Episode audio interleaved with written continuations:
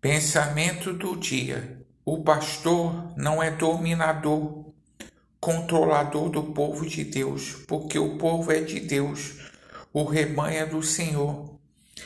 Ele é a pessoa que Deus escolheu para ser a liderança humana, que não conduz pelo pensamento humano, mas pelo que a palavra de Deus revela. Pastor Heber Jamil, que Deus te abençoe.